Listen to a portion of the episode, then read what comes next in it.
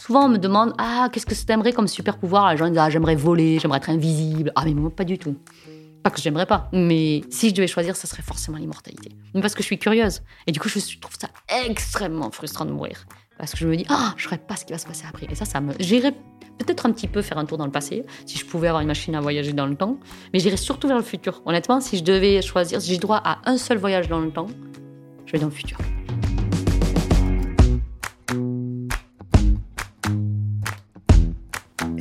Hey, finta. Finta.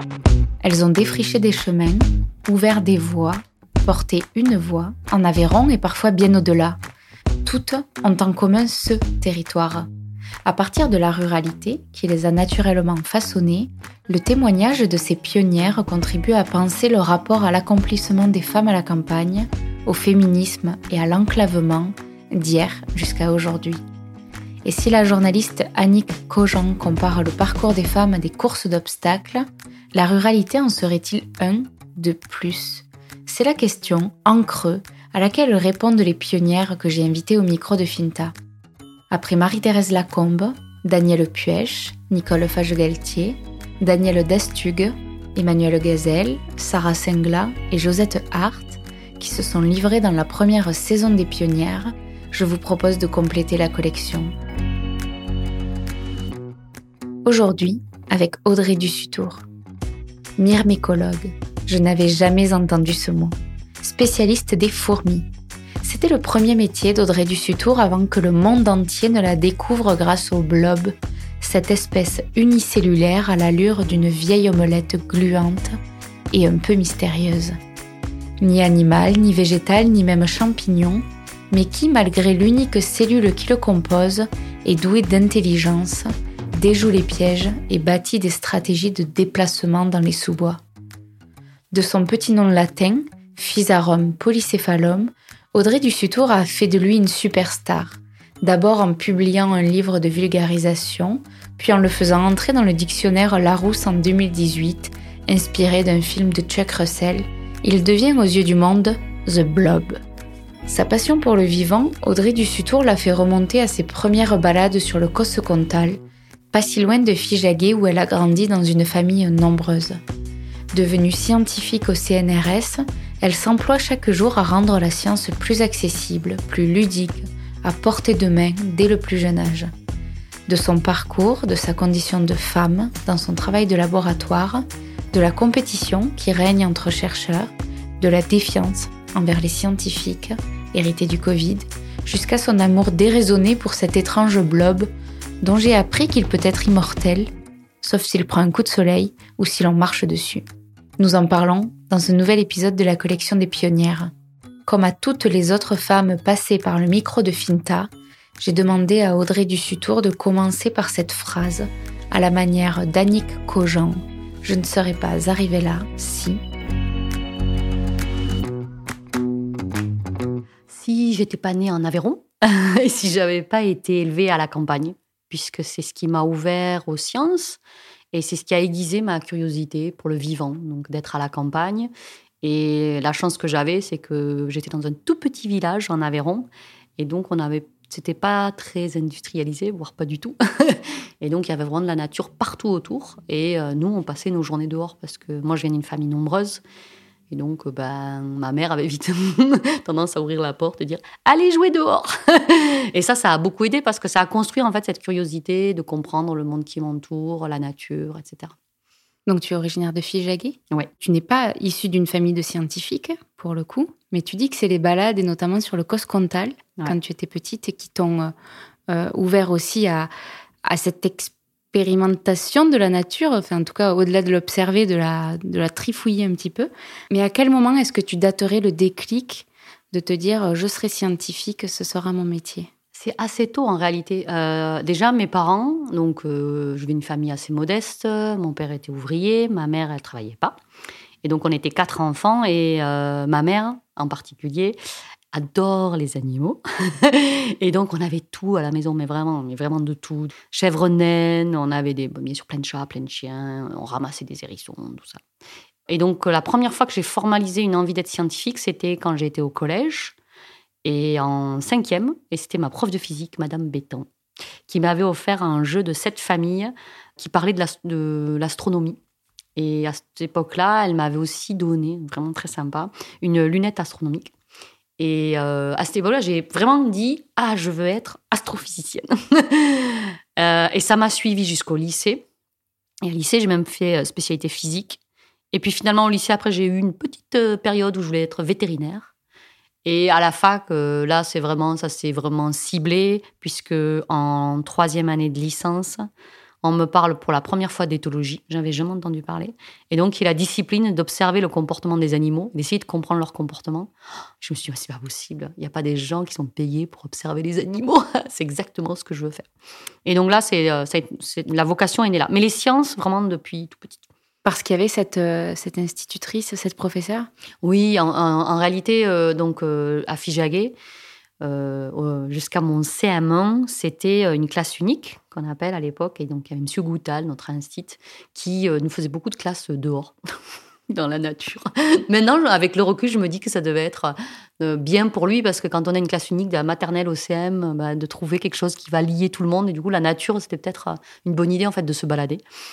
Et ensuite, au collège, oui, cette euh, prof de physique, Madame Bétan, où j'étais très proche. En réalité, c'est, à l'époque, c'était pas très bien vu d'être proche d'une professeure, mais euh, elle était. Euh, j'aimais bien parler de science à la fin de ses cours, donc j'allais tout le temps la voir à la fin des cours. Et non, c'est elle, elle m'a, elle m'a beaucoup guidée. Tes parents, quel regard ils avaient sur Alors mes parents, donc c'était pas des gens qui ont fait des études du tout, mais ils étaient assez fiers que je réussisse à l'école ça c'est sûr. Ils n'étaient pas du genre à, dire ah ben il faut euh, faire des études, etc. Mais ils étaient contents que j'avance. Et euh, comme je, voilà, je venais d'une famille modeste, quand j'ai été à l'université, euh, j'ai bénéficié des bourses du Crous, ce qui m'a permis de faire mes études. Et donc je remercie le Crous. et mes parents, ils m'ont toujours dit, bah, tant que bah, ça ne nous coûte pas trop d'argent, on, on, va te soutenir. Et donc, ils m'ont laissé faire. Finalement, ils se sont tenus un peu loin mais euh, gentiment loin. Je veux dire, ils ne se sont pas interférés du tout. Euh. je crois qu'ils ont, ils se sont dit, oulala, elle fait son chemin. mais bon, voilà, ils sont venus euh, à la soutenance de mon doctorat, tout ça. C'était assez rigolo. Ton premier métier, finalement, c'est myrmécologue. C'est-à-dire que tu étudiais les fourmis. Oui, ça c'est arrivé, et ça aussi c'est par accident, c'est pas un choix. au tout début, dans mes études, j'étais passionnée par le cerveau, le comportement animal, mais le cerveau aussi. Et j'avais fait mon premier stage sur les souris avec une copine et euh, j'ai développé une allergie aux souris, aux rongeurs en général, aux rats, parce que j'avais un rat apprivoisé en plus chez moi. Euh, et donc voilà, j'ai vraiment développé une énorme allergie, donc j'ai changé et là, je me suis tournée vers les abeilles. Donc mon premier stage, c'était euh, d'étudier hein, comment les abeilles arrivent à discriminer les formes dans la nature. Et j'ai été allergique aux abeilles. La meuf qui n'a pas de chance. et donc en master 2, donc en cinquième année, j'ai rencontré quelqu'un qui a changé ma vie, euh, Jean-Louis de Neubourg, qui a été donc mon directeur de master et mon directeur de thèse, qui euh, travaillait sur les fourmis et qui avait des idées euh, vraiment nouvelles en fait dans les sciences. On voyait bien qu'il était au début de quelque chose. Et je lui ai demandé si je pouvais venir travailler sur les fourmis avec lui. Il m'a dit oui, mais ça sera en Belgique. Je dis pas de problème. je suis partie en Belgique. Et là, ça a été la révélation, donc non seulement pour les fourmis, parce que déjà, j'ai trouvé ça extraordinaire. C'est assez facile de travailler avec les fourmis. Euh, et, aussi pour la thématique euh, et, ce mentor, en fait, qui est toujours mon mentor. J'ai encore rendez-vous avec lui demain, euh, qui a été extraordinaire. et du coup, j'ai fait mon doctorat aussi avec lui. Et donc après, tu as obtenu un doctorat d'éthologie en 2004, c'était plutôt avant d'ailleurs. tu as effectué deux post-doctorats au Canada et en Australie. Et entre-temps, tu as été recrutée comme chercheuse en comportement animal au CNRS à Toulouse. Ça, c'était en 2009. Mais c'est bien en Australie que tu rencontres le blob. Oui, alors ça aussi, encore un accident. En fait, la recherche, c'est souvent des accidents. Euh, donc en Australie, j'étudiais les fourmis, toujours.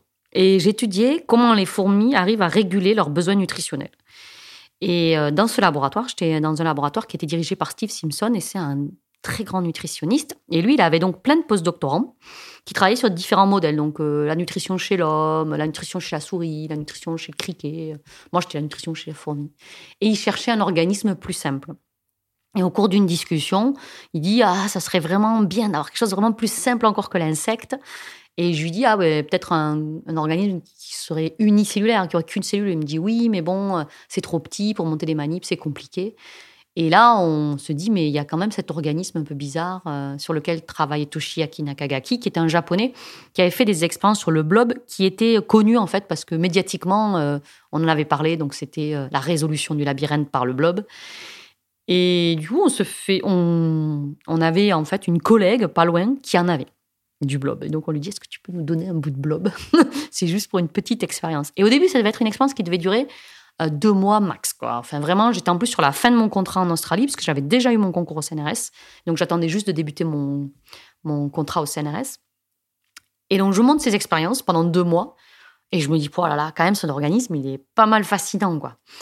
Il était intrigant parce qu'il arrive à faire des choses alors qu'il n'a pas de cerveau. Il y avait vraiment un côté un peu magique, un peu monstrueux aussi. Il est gluant. Enfin, c'est, on dirait quand même une omelette quand on le voit. Vraiment, on le voit, on dirait une omelette.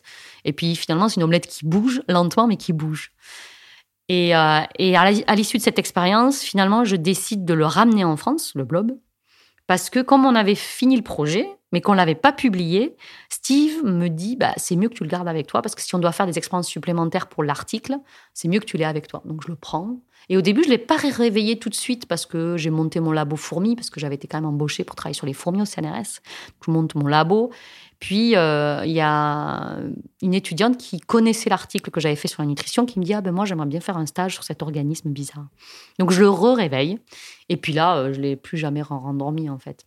Qu'est-ce que ça veut dire le réveiller? Alors oui, parce que les blobs, euh, ils rentrent en phase de dormance. Donc en fait, quand le blob, on le met sur un substrat où il n'y a pas de nourriture, euh, où euh, finalement le substrat va s'assécher un petit peu doucement comme un bout de papier, ben, il va rentrer dans un état dormant et il peut rester comme ça plusieurs années. Et donc, euh, il ressemble à un petit truc tout sec. On n'a pas l'impression que c'est vivant. C'est tout orange. On dirait un petit lichen. Et on peut le garder comme ça pendant des années. C'est exactement comme ça. Quand je suis revenue d'Australie, je l'avais dans un tiroir. Et puis voilà. il attendait patiemment. Jusqu'à ce que cette étudiante, Christella, je me rappelle, qui me dit Ah, ben, j'ai envie de travailler sur ça. Et du coup, je re-réveille pour Christella. On fait quelques manips. Et puis finalement, j'ai un autre étudiant qui s'appelait David, qui me dit Ah, ben, j'ai envie de faire mon doctorat sur cet organisme. Et là, ça s'est relancé vraiment. Pour essayer de le définir et, de le vulgariser, donc le blob, c'est une sorte d'hybride entre le champignon, L'animal, le végétal? C'est ça. C'est aucun des trois. Il a des et il partage des caractéristiques des trois. En réalité, nous, pour vous donner un ordre d'idée, on est plus proche des champignons que du blob. Donc je dis souvent aux enfants, vous êtes plus proche d'une truffe que d'un blob. Mais son règne, c'est un nom un peu barbare. Il s'appelle Amibozoaire parce qu'il est très proche des amibes. Et les amibes, c'est des organismes qui n'ont qu'une cellule et qui peuvent se déformer à souhait. C'est un peu des organismes pâte à modeler. Quoi. Ils peuvent prendre n'importe quelle forme ce qui est le cas du blob, mais c'est juste que le blob, c'est une amibe, mais macroscopique, qui peut faire plusieurs centimètres carrés, alors qu'une amibe classique, c'est 100 microns. C'est tout petit, on ne voit pas l'œil nu. Donc il est de couleur jaune, il ressemble à une vieille omelette, comme tu le disais. Euh, il est unicellulaire, sans cerveau donc, et toutefois capable de retenir des informations, de s'adapter à son environnement. Donc il n'a ni yeux, ni oreilles, ni estomac, ni bouche, mais il se nourrit, il digère, il se déplace. Et c'est en ça qu'il est fascinant, c'est qu'en fait, il casse complètement l'idée qu'on pouvait avoir jusqu'alors, en tout cas euh, qu'on a encore beaucoup, que l'intelligence est liée au cerveau. Oui, tout à fait. En réalité, on oublie que nos ancêtres sont des unicellulaires. en fait, nos cellules, elles ont perdu ces capacités-là parce que nous, l'humain, on a 100 000 milliards de cellules. Et nos cellules, elles sont ultra spécialisées. Donc, par exemple, on a des cellules dans notre cerveau qui s'appellent les neurones, qui sont spécialisées dans le transfert et le stockage des informations. On a des cellules dans notre estomac qui sont spécialisées dans la digestion. On a des cellules dans nos poumons qui sont spécialisées dans la respiration. Mais le blob, lui, il est unicellulaire, donc il n'y a qu'une cellule qui fait tout ça. Et dans le blob, dans une seule cellule, eh ben, cette cellule, elle va respirer, elle va se déplacer de manière très bizarre, mais elle se déplace. elle va euh, avaler des particules alimentaires euh, elle perçoit la lumière, même si elle n'a pas d'yeux. C'est une cellule qui sait réagir aux, aux couleurs. C'est pas qu'elle reconnaît les couleurs, mais elle réagit. Par exemple, euh, elle aime bien le rouge, mais elle n'aime pas le bleu. en fait, c'est les lumières de forte intensité, elle n'aime pas du tout. donc, c'est un organisme qui a quand même des sens, comme nous, mais euh, vraiment très primitif. Et le sens qui est le plus développé chez le blob, si on devait le comparer, ça serait le goût. Le blob, c'est comme une langue qui lèche le sol en permanence. Et donc, il a des tout petits récepteurs sur sa membrane qui lui permettent en fait de goûter euh, l'environnement. Et en 2016, donc tu fais euh, une découverte majeure sur le blob qui vient bousculer euh, les lois scientifiques. alors que cet organisme est dépourvu de système nerveux, tu démontres qu'il est capable d'apprendre. Cette découverte, elle est très médiatisée, elle a des retombées internationales, et tu es identifiée dans le monde comme la personne, la chercheuse spécialiste du blob. Tu t'y attendais? Non, pas du tout. Pour être honnête, euh, quand on a fait l'expérience et qu'on l'a publiée, euh, on a essayé de la publier dans des très très grandes revues. Euh, et ça a été refusé. Donc je pense que les gens y croyaient pas trop au départ. Et donc dans ces cas-là, quand on sent qu'on a un résultat qui est un peu sympa, ce qu'on fait, c'est qu'on s'appelle un communiqué de presse. On écrit au CNRS, on dit bah voilà, j'ai fait cette découverte, qu'est-ce que vous en pensez? Et le CNRS va juger si eux, ils pensent que c'est voilà qu'on peut en parler et tout. Le CNRS va dire ah ouais, ça a l'air super. Et donc on a fait ce qu'on appelle un communiqué de presse national. Et c'est-à-dire que ce communiqué, il est envoyé à tous les journalistes. Et des fois, il se passe rien. Hein. des journalistes trouvent pas ça intéressant. Mais là, on ne sait pas pourquoi. Mais alors là, il y a eu un engouement fou. Et moi, je me rappelle, pour dire que j'étais pas préparée à ça. Je suis partie en vacances après, en sorti le communiqué de presse en me disant ouais, habituellement il y a peut-être deux coups de fil. Et euh, j'avais un, voyage de longue date prévu aux îles Galapagos. Et euh, j'ai reçu, je sais pas combien de coups de fil aux Galapagos. Et donc j'ai même fait une interview sur une petite île en randonnée avec euh, Mathieu Vidard de la Terre au carré. Je me rappellerai toujours. Je suis sur un volcan au téléphone. Et c'était, ouais, c'est ça. C'était un peu fou. J'ai pas mesuré que c'était euh, que beaucoup en France ça remuait beaucoup. Et c'est que à mon retour où là euh, le CNRS m'a fait un bilan de tout ce qui était sorti dans la presse et c'est surtout que on a transformé l'essai parce que on avait deux études en parallèle, celle de l'apprentissage et celle du transfert d'apprentissage où on démontrait qu'un blob non seulement il peut apprendre mais s'il fusionne avec un congénère, il peut lui transmettre ce qu'il a appris. J'ai dit au CNRS, est-ce que vous voulez en parler de celui-là aussi? Et là, ils ont refait un communiqué de presse, donc ça a rebondi, donc ça a vraiment fait un effet rebond. Et c'est là que euh, Olivia Recassens m'a proposé euh, d'écrire un livre, parce que c'est à l'issue d'une interview, euh, comme aujourd'hui, où on parle du blob et tout. Puis elle me dit, oh là là, il y en a tellement à dire que c'est dommage de garder ça pour un article. Elle me dit, tu vas écrire un livre. Je dis, ah non, non. je dis, moi, je suis pas très douée. Je crois pas que je vais écrire un livre. Je dis, si, si, si, si. Elle me dit, écris-moi un chapitre et on verra. Donc, j'écris un chapitre. Je lui envoie. Elle me dit, c'est super, continue. Et c'est là que je lui propose, je dis, voilà, euh, je peux bien écrire un livre sur le blob, mais j'ai envie aussi de parler de, notre métier de chercheur. Est-ce que je peux faire euh, une sorte d'autobiographie croisée entre le blob et le chercheur? C'est-à-dire que je ne parle pas de moi, Audrey Dussutour, mais je parle de euh, d'un chercheur et du blob pour expliquer ben, c'est quoi le travail d'un chercheur au quotidien. Et, euh, donc voilà, on sort le livre. Et euh, quand, les choses sortent, je suis toujours en vacances, on va croire, mais j'étais partie en vacances quand le livre est sorti. Et là, j'avais dit à Olivia, j'avais, j'ai stressé. J'ai dit à Olivia, non, on le sort pas finalement, je vais tout annuler. Parce que j'étais quand même un peu critique sur le financement de la recherche, le fonctionnement, comment sont traitées des fois les femmes. Et j'avais peur en fait que mes collègues le prennent pas très bien. Et finalement, l'accueil le plus chaleureux, il est même parvenu des collègues qui finalement avaient vécu la même chose, vivaient la même chose, et qui trouvaient ça bien que j'en ai parlé en fait de ces problèmes-là. Donc euh, finalement, ça s'est bien passé. Mais au début, j'ai eu, euh, comme ils disent en anglais, les pieds froids, cold feet. J'avais envie de tout arrêter. Donc puis j'ai mais ça a finalement été une belle aventure littéraire avec oui. un beau succès. Et puis avec un succès euh, que je n'avais pas imaginé. En fait, c'est la tranche d'âge que j'avais pas imaginé c'est les adolescents qui ont aimé mon livre. Et il n'était pas du tout écrit pour les adolescents.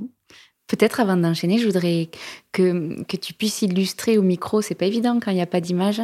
Euh, qu'est-ce que c'est un apprentissage du blob Qu'est-ce qu'il qu'il est capable d'apprendre Alors, le blob, il apprend pas des choses très compliquées. Hein. On se rassure quand même, il n'a pas de cerveau. Euh, on lui a, on a fait un, un paradigme comportemental qui est euh, qui s'appelle habituation. C'est le plus simple des apprentissages. Tous les animaux sont capables de le faire. C'est la capacité d'apprendre à ignorer des choses qu'on n'aime pas de manière innée. Donc le blob, il n'aime pas, par exemple, le sel, il n'aime pas la quinine. La quinine, c'est euh, ce qu'il y a dans le Schweppes qui rend le Schweppes très amer. Il n'aime pas la caféine. Euh, il a plein de choses qu'il n'aime pas, le blob. Et donc ce que nous, on lui a demandé dans l'expérience, c'est d'apprendre à aimer ces choses-là. Et donc l'expérience était assez simple. On lui demandait de traverser un petit pont où on mettait cette substance qu'il n'aimait pas. Donc, par exemple, la caféine. Donc, au début, il veut pas y aller. hein. Alors, il met un petit, ce qu'on appelle un pseudopode, c'est une petite excroissance de sa cellule. Il goûte comme ça, puis fou, il se rétracte direct. Il ne veut pas y aller, c'est pas bon. Puis, bon, non, il a faim, donc il est obligé de traverser, puisque la nourriture, on l'a placée de l'autre côté. Donc, il a pas le choix de traverser ce petit pont. Et donc, le premier jour, je sais pas, il met 10 à 12 heures à traverser le pont. C'est hyper long, c'est un pont d'un centimètre. Et le lendemain, on lui dit, bah, tu recommences. T'as pas le choix. Si tu veux manger à nouveau, il faut que tu retraverses ce pont. Et on lui fait faire comme ça cinq fois d'affilée. Et on s'aperçoit que au fil de la semaine, il traverse de plus en plus vite, jusqu'à ce qu'à la fin de la semaine, il traverse aussi vite que s'il n'y avait pas la substance, comme s'il la percevait plus. Et bien sûr, il faut faire des tests en sciences pour vérifier que c'est qu'il a appris et pas juste que ses récepteurs marchent plus du tout. Et donc, au cinquième jour, on lui présente aussi une nouvelle substance qu'il n'aime pas, qu'il n'a pas vue de la semaine.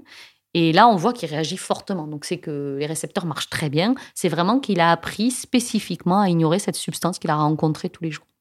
Il apprend toujours dans l'optique d'aller manger au bout, c'est ça hein? Exactement. En réalité, c'est un comportement qui a une fonction euh, fondamentale dans la nature parce que quand le blob se déplace, le blob, il se déplace tout le temps. C'est simple, c'est un organisme qui ne s'arrête jamais de se bouger. Et donc, il va vers l'avant, vers l'avant, vers l'avant. Donc, s'il rencontre quelque chose qu'il n'aime pas et qui reste bloqué, bah, il, va, il va mourir là. Donc, euh, il n'a pas le choix d'apprendre finalement à aller au-delà de ses aversions et de s'y habituer pour traverser des zones dangereuses ou des choses comme ça. Donc il va toujours de l'avant et il double de volume chaque jour aussi. Oui, alors ça, c'est quand il mange. Quand vous lui donnez euh, à manger ad libitum, c'est-à-dire à, à volonté, il va doubler, voire tripler de taille tous les jours. Et il avance d'un centimètre par jour, c'est ça? Alors, euh, non, c'est quelques 1 cm par heure même. Ah, par heure. Ouais, ouais. Alors, Avec il fait des des pointes. à 4 cm heure, mais vraiment quand il est très énervé, c'est-à-dire quand il n'a pas mangé depuis 4 jours. Là, il peut avancer très vite parce qu'il a faim. Mais en réalité, dans nos expériences, il fait, allez, un demi-centimètre par heure. Quand il est bien nourri et qu'il mange, il va très doucement parce qu'il mange en même temps, donc ça le ralentit. Mais, euh, mais des fois, on peut, quand il est vraiment affamé, on peut le voir bouger euh, à l'œil nu. Quoi. Et c'est fascinant, je recommande à tout le monde d'aller les chercher sur euh, YouTube. Et actuellement, il y a un documentaire d'Arte aussi. Oui, qui est il sorti. est remis. Ouais. Il est remis un peu sur Arte, donc vous avez de la chance parce qu'il est là jusqu'à juin, je crois. Ouais, et qui est passionnant parce qu'on voit euh, tes expériences filmées, on voit le blob euh, évoluer dans les labyrinthes. euh. C'est ça. Et on voit en accéléré. C'est une technique qu'on appelle le time lapse. C'est on prend une photo toutes les cinq minutes et on les met bout à bout et ça fait une vidéo. où on a l'impression que le blob il avance Oui. à fond. Mais on est obligé de faire ça parce qu'une expérience, ça dure 24 heures au laboratoire et donc regarder des vidéos de 24 heures, c'est un peu long. Donc on met ça, on compacte ça en deux minutes. Donc voilà. C'est génial, c'est hyper pédagogique Oui. et ludique à la fois. Euh, C'est c'est rigolo, c'est décevant pour les enfants parce qu'ils se disent, mais en vrai, il avance pas vite. et donc, je dis toujours aux enfants de faire l'expérience, de lancer l'expérience le soir. Comme ça, ils dorment, ils n'ont pas ce côté impatient. Ils dorment et le matin, bah, ils voient que le blob, il a bougé, il a beaucoup bougé. Oui, parce que là, quand tu parles des enfants, c'est que le blob, il a eu une, une vie dans les écoles. Il y a plus de 4500 écoles en France qui ont participé à, à l'expérience d'adopter un blob. Ouais. Et donc, ils l'ont vu évoluer. Euh, tu l'as aussi envoyé dans l'espace avec Thomas Pesquet. Euh, il y a eu le livre dont on vient de parler. C'est aussi en ça que tu, que tu te distingues et que tu es hyper médiatisé pour le coup. C'est parce que tu joues la carte pédagogique à fond. Ouais, la médiation scientifique. Alors au départ, c'était une médiation euh, mesurée, parce que moi j'en fais depuis mon doctorat de la médiation. Au départ, j'ai commencé par amener des colonies de fourmis dans les écoles euh, et dans les maisons de retraite. J'adore les maisons de retraite. et euh, quand j'ai repris mon boulot au CNRS, ben, j'ai continué mes activités de médiation, c'est-à-dire euh, j'allais à la fête de la science, la nuit des chercheurs, les assos. Mais j'avoue que ça a pris une dimension un peu folle avec le projet avec le CNES et le CNRS, parce que quand on a décidé de faire ce projet pédagogique, c'était purement pédagogique et pas scientifique, hein, d'envoyer un blob dans l'espace, c'était pour encourager les enfants à faire des sciences, à se passionner des sciences. Et donc Thomas Pesquet, c'est un merveilleux ambassadeur. euh. Il y a quand même eu 350 000 élèves qui ont participé à ce projet. Et donc pendant deux mois, euh, plus que deux mois, août, septembre, octobre, trois mois, j'ai passé 7 heures par jour sur Facebook. Alors c'était marrant de se dire qu'on est au labo et on est sur Facebook, mais c'était purement professionnel à répondre aux enseignants, à toutes les questions des 5000 enseignants. C'est comme si on avait 5000 étudiants d'un coup à former sans pouvoir les voir et donc les former à distance. Donc je faisais des petites vidéos tutoriels, un petit webinaire par-ci. Et, euh, mais ça m'a pas dégoûté puisqu'après on a relancé un projet avec le CNRS avec 15 000 personnes, comme quoi. Mais c'était chouette parce que les enseignants, c'est euh, un petit peu comme les chercheurs. Ils travaillent avec peu de moyens au quotidien. Et du coup, c'est les rois de la débrouille. Et donc, il y avait vraiment une espèce de compréhension commune. Et donc, quand on se discutait, euh, il y en a certains, on est vraiment devenus même amis, quoi, parce qu'on a tellement euh, parlé euh, sur Facebook, échangé sur certaines expériences. Et puis, il y a vraiment des enseignants qui ont qui sont allés au-delà de l'expérience, qui ont fait du blog un outil pédagogique, un outil pas juste pour faire une expérience comme Thomas Pesquet, mais un outil pour faire une dictée, un outil pour faire de l'art, un outil pour discuter bah, de l'individualité, puisque le blog, on peut le couper en morceaux et ça fait deux individus. Donc euh, voilà. Et ça repart? Voilà, et ça repart. Donc c'est, c'est, ça questionne, mais qui est l'individu? Puis après, on peut les mettre à nouveau côte à côte et ça reforme un seul individu. Donc il y a vraiment une, ce côté de l'individualité. Après, il y avait la question ben, de la sexualité, puisque le blob, il a 720 types sexuels, donc il n'y a pas d'histoire de filles et garçons du tout. Et donc voilà, ça, c'est intéressant ben, d'aborder plein de thèmes au travers du blob. Et toi, qu'est-ce que tu qu'est-ce que tu y trouves dans cette médiation? Tu pourrais rester dans ton labo? Ouais. Je pourrais égoïstement travailler tranquille. J'aurais moins de travail, c'est sûr. Euh, non, en réalité, j'apprends énormément. Euh, on s'aperçoit qu'on connaît mieux son modèle quand on en discute, son modèle expérimental. Euh, par exemple, quand je parle du blob dans une école, il y a des enfants qui me posent des questions, des fois, je ne sais pas répondre. Mais vraiment, ça arrive souvent Mhm. d'ailleurs. Et du coup, je retourne dans mon labo, puis je cherche la réponse dans la littérature, ou bien je fais l'expérience. Ça m'est arrivé il y a pas longtemps, au collège La Prairie à Toulouse, il y a un enfant qui me dit Est-ce que le blob résiste à l'azote liquide? Je n'avais pas d'idée. Lui dis, ah ben moi j'ai de l'azote liquide au labo, au pire je teste, puis je lui dis. et, euh, et donc voilà, ça nous fait progresser, ça nous... On connaît de plus en plus en fait notre discipline, sur quoi on travaille, donc ça nous aide beaucoup. Et puis après, il faut être aussi, euh, ça donne euh, au niveau humain, c'est un super partage parce que faut voir que nous dans la science, c'est un milieu qui est quand même un peu compétitif. Euh, on est face au rejet très fréquemment puisqu'on répond à des appels d'offres où il y a par exemple une chance sur 10 d'être financé. Quand on écrit un article, bah, on a une chance sur 10 qu'il soit accepté. Donc on est euh, face à l'échec très souvent. Donc c'est un milieu qui quand même, il y, a des côtés qui sont un peu durs. Et je trouve quand on fait de la médiation, euh, il y a que du positif et ça fait du bien. Ça donne un peu, ça permet de respirer un peu. Et euh, surtout que quand on partage de la, des connaissances avec des gens, ils ont vraiment l'impression qu'on leur fait quelque chose, un cadeau, quoi. Et euh, c'est très agréable parce que les gens sont très agréables en retour. Donc, euh, non, c'est un moment agréable. Si on, si on referme la, la grande fenêtre du blob, qu'est-ce qu'il reste euh, à découvrir sur lui? Qu'est-ce que tu as encore envie de, de chercher, d'expérimenter, de prouver? Alors, à l'heure actuelle, on fait une expérience très intéressante sur le vieillissement parce qu'on s'est aperçu que le blob, quand il rentrait en dormance et que on le réveille ensuite, quand il se réveille, il est plus jeune que quand on l'a endormi. Donc, je vais m'expliquer. Si vous réveillez un blob, vous le gardez par exemple pendant un an, c'est presque sa vie maximum réveillée, quoi, sa vie maximale. Mais on voit qu'au fil de l'année, il va commencer à ralentir, il va commencer à attraper un peu plus de maladies. On voit qu'il accumule en fait du stress. Et quand on regarde au niveau de la cellule à l'intérieur, hein, avec un microscope et tout, on voit qu'il y a du, ce qu'on appelle du stress oxydatif. Et c'est exactement le même stress que nous, on a dans notre cellule quand on vieillit. Donc, pour dire le blob vieillit. Et des fois, donc, on peut garder un blob comme ça, assez vieux, puis on l'endort, puis là, on le réveille, et là, on s'aperçoit que tous ces signes de vieillissement, euh, le stress oxydatif, euh, les retards euh, quand il se déplace, etc., ça disparaît complètement. On dirait qu'il est jeune à nouveau. Et donc actuellement, on essaye de comprendre comment le blob fait pour rajeunir, puisque moi, mes blobs au labo, ils ont plus de 70 ans. Et ils se portent bien mieux que moi. J'aimerais bien connaître leur secret. Je pense que plein de gens aimeraient connaître le secret de la fontaine de jouance. Euh, non, non, le blob, il a cette capacité, c'est pas de l'immortalité. En fait, on appelle ça de l'immortalité biologique. C'est-à-dire que c'est dans des conditions parfaites où on peut le garder très longtemps. Parce que dans la nature, bien sûr, il peut fa- se faire manger par un prédateur. Si vous marchez dessus, s'il prend un coup de soleil, il va mourir. C'est pas que le blob ne peut pas mourir. C'est que dans des conditions idéales, il peut vivre éternellement. Là, c'est vraiment, là, ça serait une belle découverte. Mais on est, on est loin encore. Bon, C'est l'occasion de dire qu'il vit dans les sous-bois d'ailleurs, quand tu Oui. parles de coups de soleil. C'est ça, c'est un organisme qui vit dans les forêts et dans les jardins, quand il y en a dans les jardins. Euh, on va le voir surtout après une pluie. Euh, il ne se déplace que sur du substrat humide. Vous le verrez jamais sur un tronc sec. Si vous voyez quelque chose qui ressemble, qui est jaune sur un tronc sec, c'est du lichen. Ça peut pas être un blob. Euh, non, voilà, c'est un organisme. euh, alors nous, on parle de Physarum polycéphalum, qui est surnommé le blob, mais c'est une espèce parmi plus de 1000. En réalité, la grande famille s'appelle les Myxomycètes. Et il y a plus de 1000 espèces différentes connues, mais 10 000 estimées. Et donc le nôtre est jaune, mais par exemple, il y a Physarum roseum, c'est le même en rouge. Et en France, celui qu'on va trouver très facilement, par exemple, c'est Badamia utricularis. Ça ressemble à Physarum polycephalum, mais c'est orange. Orange, vraiment orange, quoi. Qu'est-ce qu'il t'a appris, toi, le blob, euh, sur, euh, même sur, euh, sur l'Homo sapiens? Alors, sur l'homme, rien. mais ça nous apprend l'humilité parce que c'est des organismes qui sont considérés comme primitifs, des fois. On devrait d'ailleurs pas employer ce mot primitif, comme simple. Et puis finalement, on s'aperçoit qu'il y a une forme d'intelligence et c'est des organismes surtout qu'on ne connaissait pas. Donc, euh, il y a quelques années, personne n'avait entendu parler des myxomycètes. Des organismes qui existent pourtant depuis un milliard d'années. Et on voit bien que l'humain, en fait, il se focalise sur les animaux, les plantes, les champignons un peu, mais le reste.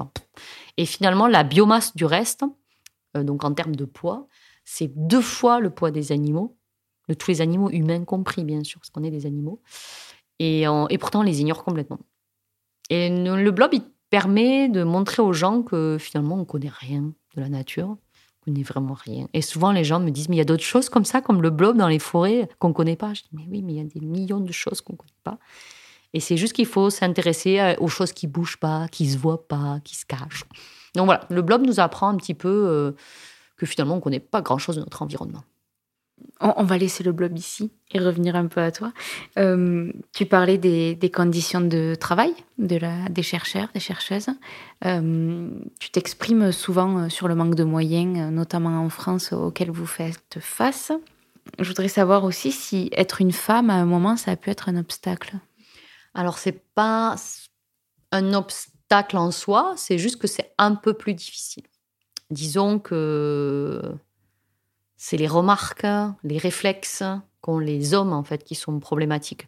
Euh, moi, j'ai eu de la chance parce que dans ma carrière, j'ai travaillé avec des hommes principalement au départ qui m'ont jamais fait me sentir femme. Donc, euh, dans le sens où j'avais pas l'impression qu'ils me regardaient d'une manière différente que d'un garçon. Donc, j'ai vraiment eu de la chance là-dessus. J'ai eu des superviseurs vraiment impeccables, mais vraiment. Mais c'est pas du tout ce représentant euh, de la majorité des gens. Puisqu'après, quand j'ai été recrutée, j'ai entendu les pires horreurs. Euh, en tant que femme, c'est qu'on a l'impression qu'on ne mérite rien. Alors les, les femmes, elles ont souvent ce sentiment euh, de l'imposteur, euh, elles s'autocensurent, mais c'est parce qu'on leur fait souvent sentir qu'elles ne méritent pas.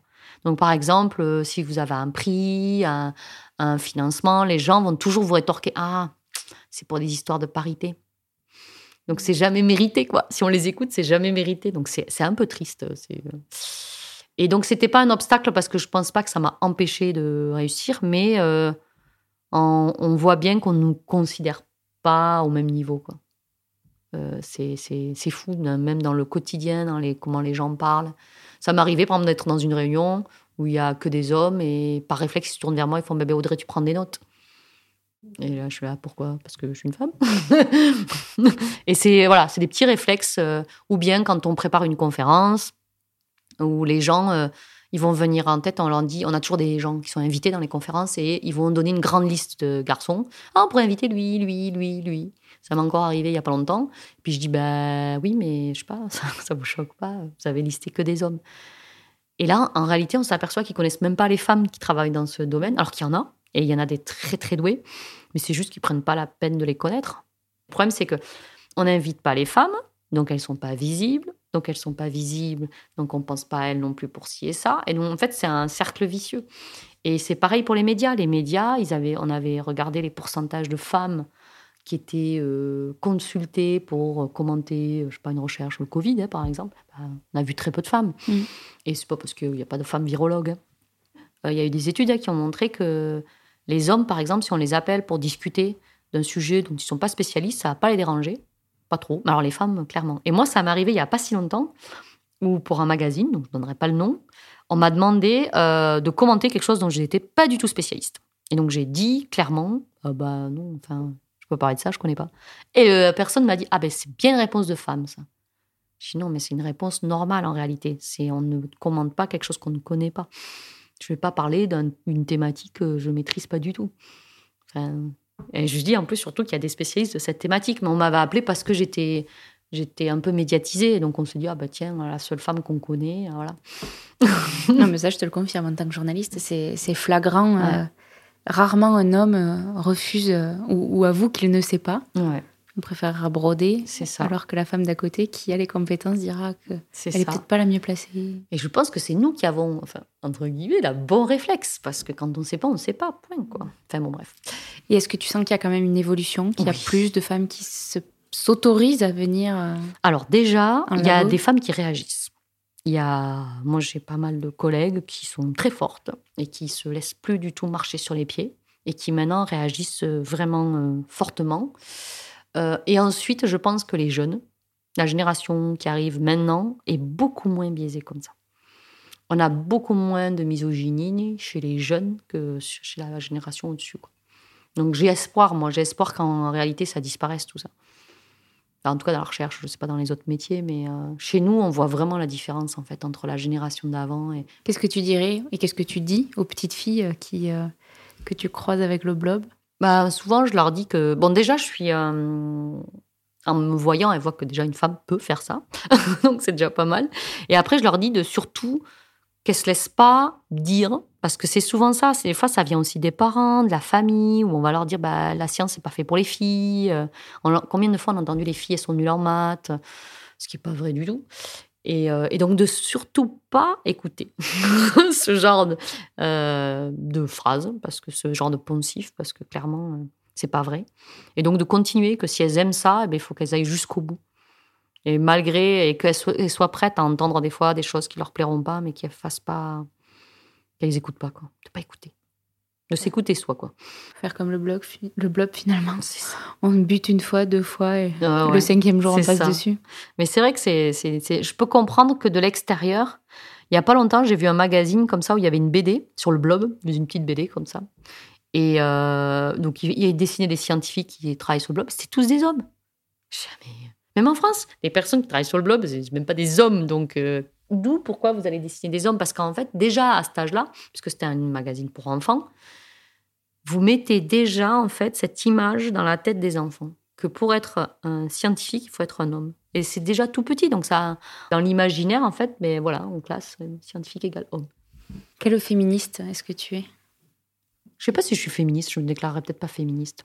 Je suis, euh, je suis pour l'égalité en fait, donc je sais même pas, c'est pas dans le sens, euh, je suis pour l'égalité en tout en fait. C'est pas même qu'une histoire de femme-homme, c'est l'égalité de tout, tout le monde. Et en- quand il y a des injustices, ça m'énerve. Mais c'est pas euh, forcément que des injustices hommes-femmes, c'est des injustices en général. C'est pareil quand je vais dans les écoles euh, euh, de quartier ou des choses comme ça, où on voit en fait que dès, le début, pareil, ça part pas avec les mêmes chances, quoi. Et ça, c'est, révoltant aussi. C'est pas que les filles et garçons, en fait, des injustices, il y en a partout. Et, donc, c'est bien. moi, j'essaye de privilégier un peu, d'aller dans ces écoles-là, mais faut pas se voiler la face, hein, ça va forcément être plus difficile, quoi. Mais pas impossible. C'est intéressant parce que bon, là, j'arrive avec le prisme des pionnières, donc je te parle vraiment de, de ta condition de, de femme, mais euh, tu parles des écoles, donc de, de diversité sociale. euh, dans la science, est-ce qu'il y a une diversité sociale? Alors, je dirais que quand même oui, mais c'était avant.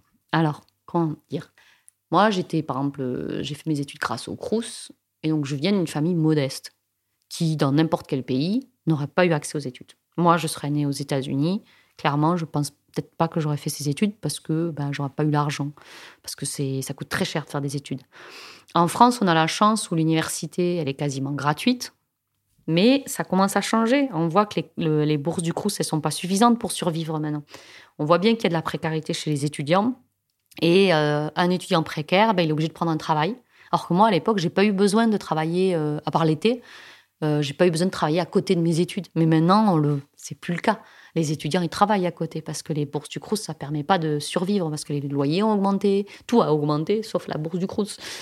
Et, là, par contre, ça va créer une différence, bien sûr, parce que un étudiant qui travaille à côté, bah, il n'est pas en train d'étudier. Et donc, forcément, il sera moins prêt qu'un étudiant qui n'a pas besoin de travailler à côté. Et ça va créer un- un- une injustice sociale. J'ai lu deux choses de toi qui m'interpellent. Tu as, tu as dit dans une interview que tu aimerais être immortel comme le blob, que ça te permettra de finir tout ce que tu as à faire, et aussi parce que tu aimerais voir ce que va devenir le monde. Et tu as aussi une devise, c'est qu'il n'y a que ceux qui ne font rien qui ne font pas d'erreur. Oui. Donc moi, je veux bien que tu prennes deux minutes pour Alors, philosopher sur ces Euh, L'immortalité, oui. Souvent, on me demande Ah, qu'est-ce que t'aimerais comme super pouvoir Les gens disent Ah, j'aimerais voler, j'aimerais être invisible. Ah, mais moi, pas du tout. Pas que j'aimerais pas, mais si je devais choisir, ça serait forcément l'immortalité. Parce que je suis curieuse. Et du coup, je trouve ça extrêmement frustrant de mourir. Parce que je me dis Ah, je ne saurais pas ce qui va se passer après. Et ça, ça me. J'irais peut-être un petit peu faire un tour dans le passé, si je pouvais avoir une machine à voyager dans le temps. Mais j'irais surtout vers le futur. Honnêtement, si je devais choisir, si j'ai droit à un seul voyage dans le temps, je vais dans le futur. Mais c'est sûr, Et quel futur? À quel horizon? Très loin, genre 2-3 000 ans. Quoi. Vraiment, j'aimerais voir ce qu'on a fait de cette planète. Est-ce qu'on a tout, tout, tout, tout pourri, comme ça a l'air d'être euh, dans la direction, ou bien est-ce qu'on a réagi, ou je sais pas. C'est intriguant, quoi. Le passé, on peut l'étudier, donc on peut avoir, on peut se créer un imaginaire de ce qu'était le passé, même si on saura jamais comment c'était quand il y avait le blob. Quand le blob est né, le monde devait être quand même très bizarre. Mais euh, on peut se l'imaginer. Au moins, on a des, des datas, quoi. Là, sur le futur, on a zéro. On a zéro données, donc c'est forcément. Et donc, ça, je trouve ça d'une frustration de pas savoir, de partir et on le saura pas, quoi. Ah je suis pas une transhumaniste, mais des fois, je me disais, ah, s'il y avait une technique où on pouvait euh, se congeler et tout ça. et après, euh, sur, euh, il y a ceux qui font rien, qui font pas d'erreur. C'est quelque chose que je dis tout le temps à mes étudiants. euh. Et dans la recherche, on en fait pas mal. Et donc là, les citoyens, là, quand ils devaient, ils devaient faire un protocole, et je leur ai dit, on va pas vous juger à la qualité, en fait, euh, de la façon dont vous faites le protocole vraiment. Euh, vous essayez de faire au mieux que vous pouvez. Et si vous faites une erreur, vous la notez dans votre cahier de laboratoire. Mais surtout, surtout, surtout, vous ne la cachez pas. Parce que c'est de la fraude. Cacher une erreur en science, c'est de la fraude. Dire, euh, ah ben, je vais dire que, comme j'ai oublié de changer la température, bah, je vais dire que je ne l'ai pas oublié. Ben oui, mais nous, du coup, on a une donnée fausse. Et donc, on a essayé de leur expliquer que les erreurs, c'était quelque chose qui était commun. On essaye de minimiser, forcément. On essaye pas de, on essaye d'être rigoureux, de faire attention, mais on n'est pas à l'abri de faire des erreurs. Et donc, vaut mieux juste les notifier. Et c'est vrai que souvent, ceux qui font rien font pas d'erreur puisqu'ils font rien. Ils n'oublient pas la température. Bon, quand même, ta, réponse sur l'immortalité, moi, quand je vois euh, les recherches justement vers le transhumanisme, c'est hyper angoissant Oui, oui. de se dire que si on devient tous immortels, c'est l'enfer. Oui, parce qu'en plus, on voit souvent des dystopies dans le cinéma où euh, euh, l'immortalité, c'est réservé aux riches, dans beaucoup de Oui. films. euh, Elysium, tous les films, en réalité, Time Out, tout ça, c'est pour les riches. Et, ça, s- et je suis sûre que ça se passerait comme ça.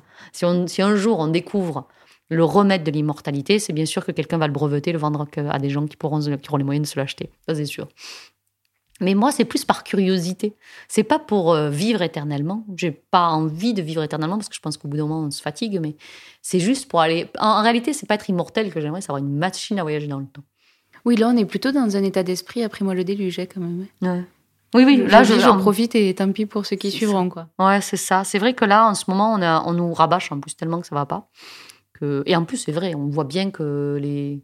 on perd des choses au fur et à mesure. L'environnement, ça va pas. On perd nos acquis sociaux, on perd plein de trucs. Mais toi Et- qui étudies la biodiversité, pour le coup, tu. Oui, voilà, Tu vois les, les insectes et tout ça. Mais à la fois, moi, là où je suis euh, un peu optimiste, entre guillemets, c'est que oui, on va, on va tout casser, nous. On va détruire beaucoup de choses. On va perdre énormément d'espèces, mais on va se perdre nous aussi. Dans le sens où l'humain ne survivra pas. C'est là où il a, tort. c'est que, par exemple, les insectes, ils vont survivre à l'humain sans aucun problème. Ça sera peut-être pas toute la biodiversité qu'on a à l'heure actuelle, mais on a certaines fourmis, elles survivront à l'humain, par exemple, sans aucun problème. Mais nous, on va s'y perdre. Et c'est ce que les gens ne voient pas, en fait. C'est marrant parce qu'ils se disent, oui, on va perdre, je sais pas, moi, telle espèce, animal, tel maçon. Mais nous aussi, on est les premiers, à mon avis, qui seront victimes parce qu'il y a un moment donné où on ne pourra pas survivre dans le monde qu'on aura créé. C'est pour ça que j'aimerais voir. Juste faire un petit saut, voir comment on a cafouillé. Sinon, il n'y aura pas d'humain dans 2000 ans. Audrey, une dernière question que je pose à tous mes invités, qui est une bonne colle aussi, c'est en quoi est-ce que tu crois? Alors, la croyance, j'ai pas beaucoup de croyances, honnêtement. Euh, en fait, je crois que ce que je vois, donc. Dans le sens où euh, je vais avoir des hypothèses, mais pas de croyances. Donc, je vais émettre des hypothèses. Je me dire, ah, peut-être que c'est comme ça, mais je vais toujours essayer de les valider. Je suis pas trop dans la croyance. Donc, je dirais que je crois pas. Même dans ta vie quotidienne Il te faut une hypothèse de départ? Euh, après, on a tous des croyances, hein. mais justement, je me méfie des croyances parce que les croyances, c'est pas basé sur des faits. Et ma... mon métier m'apprend que les faits, c'est très important. Donc, j'essaye au maximum de pas trop porter des jugements. Bon, on le fait tous, hein, ou d'avoir des croyances. Mais il euh, faut faire attention à ça. Donc, j'essaye d'appliquer un peu les- la méthode scientifique à ma vie en général. Donc tu es toujours rationnel? Ah non, mais euh, disons que j'essaye de pas trop porter de jugement sur des choses. Mais c'est difficile. hein. On a tous quand même tendance à porter des jugements. Donc ouais, je sais pas si je sais pas quoi répondre à cette question. Qu'est-ce que je crois? Je crois au blob. Lui sera toujours là. C'est ça. je dis tout le temps ça sur mes dédicaces. Je signe tout le temps que le blob soit avec toi. Merci beaucoup Audrey. Merci. Vous êtes arrivés au bout de ce nouvel épisode de la saison 3 de Finta. J'espère qu'il vous a plu et que cette conversation avec Audrey Dussutour ouvre votre champ des possibles comme il a ouvert le mien. Si vous voulez poursuivre l'exploration du blob, je vous conseille vivement le documentaire Le Blob, un génie sans cerveau de Jacques Mitch, disponible sur le site d'Arte jusqu'au mois de mai 2023. Et la lecture du livre d'Audrey Dussutour, tout ce que vous avez toujours voulu savoir sur le blob sans jamais oser le demander, paru aux éditions de l'Équateur en 2017.